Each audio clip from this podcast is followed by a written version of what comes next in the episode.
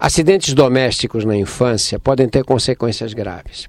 Uma criança de 3 anos, por exemplo, que já anda, corre, fala, consegue se vestir sozinha é, e que todos acham independente, não tem a menor noção do perigo.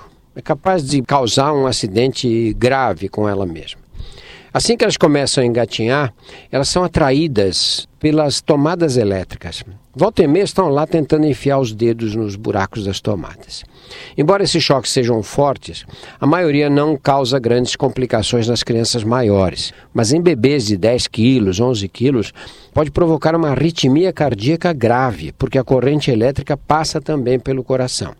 Como o nosso coração funciona às custas de estímulo elétrico, essa descarga extra de eletricidade pode provocar uma desorganização nos batimentos cardíacos, conhecida como arritmia, que numa criança pequena pode ser fatal.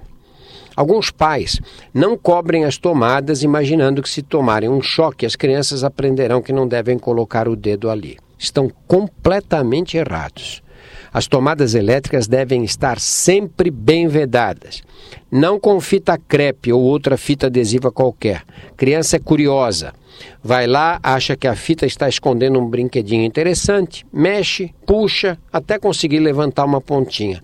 Aí retira a fita inteira e enfia o dedo na tomada. Não tem saída.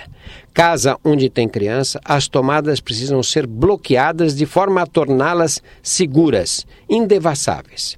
Lembre, Prevenir é sempre o melhor remédio para evitar os acidentes com crianças. Parte deles acontece mesmo quando tem um adulto por perto. Bastam dois minutos de distração e pronto, a confusão está armada.